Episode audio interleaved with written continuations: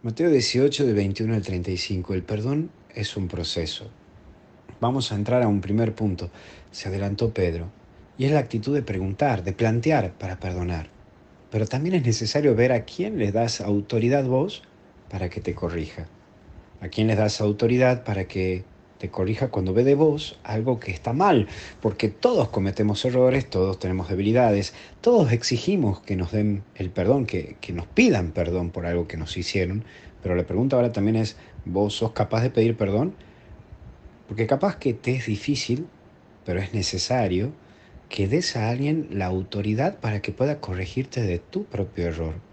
Mira, el hierro no afila el hierro si no hay fricción.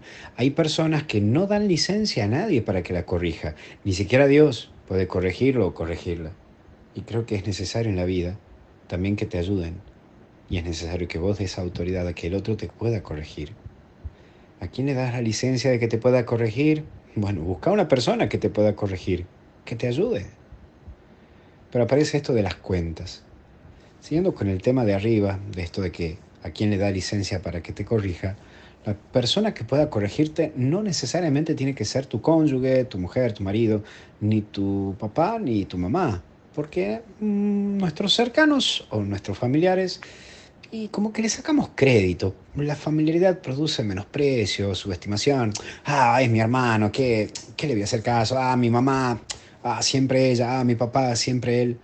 Por eso muchos jefes también ¿no? no se abren, porque hay muchos que no saben ubicarse o ponerse límites. Capaz que lo invite a una cena para que después diga, ah, el jefe es mi amigo y mañana falto y llego tarde al trabajo.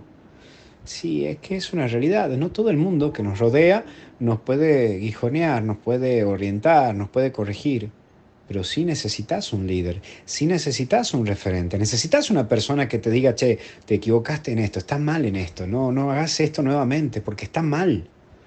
Mira, palabras dulces podrás encontrar en muchas personas.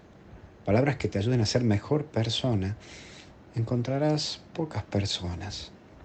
Pero da lugar a que te hablen. Por eso aparece la última actitud, miserable.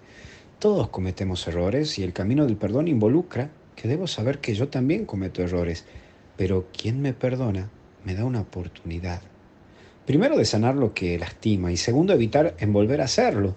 Aprender del error, eso es fundamental. Aprender del error gracias a la instrucción de una persona que me pueda orientar. Hay veces que nos olvidamos que perdonar es un proceso, que no se logra de un día para el otro.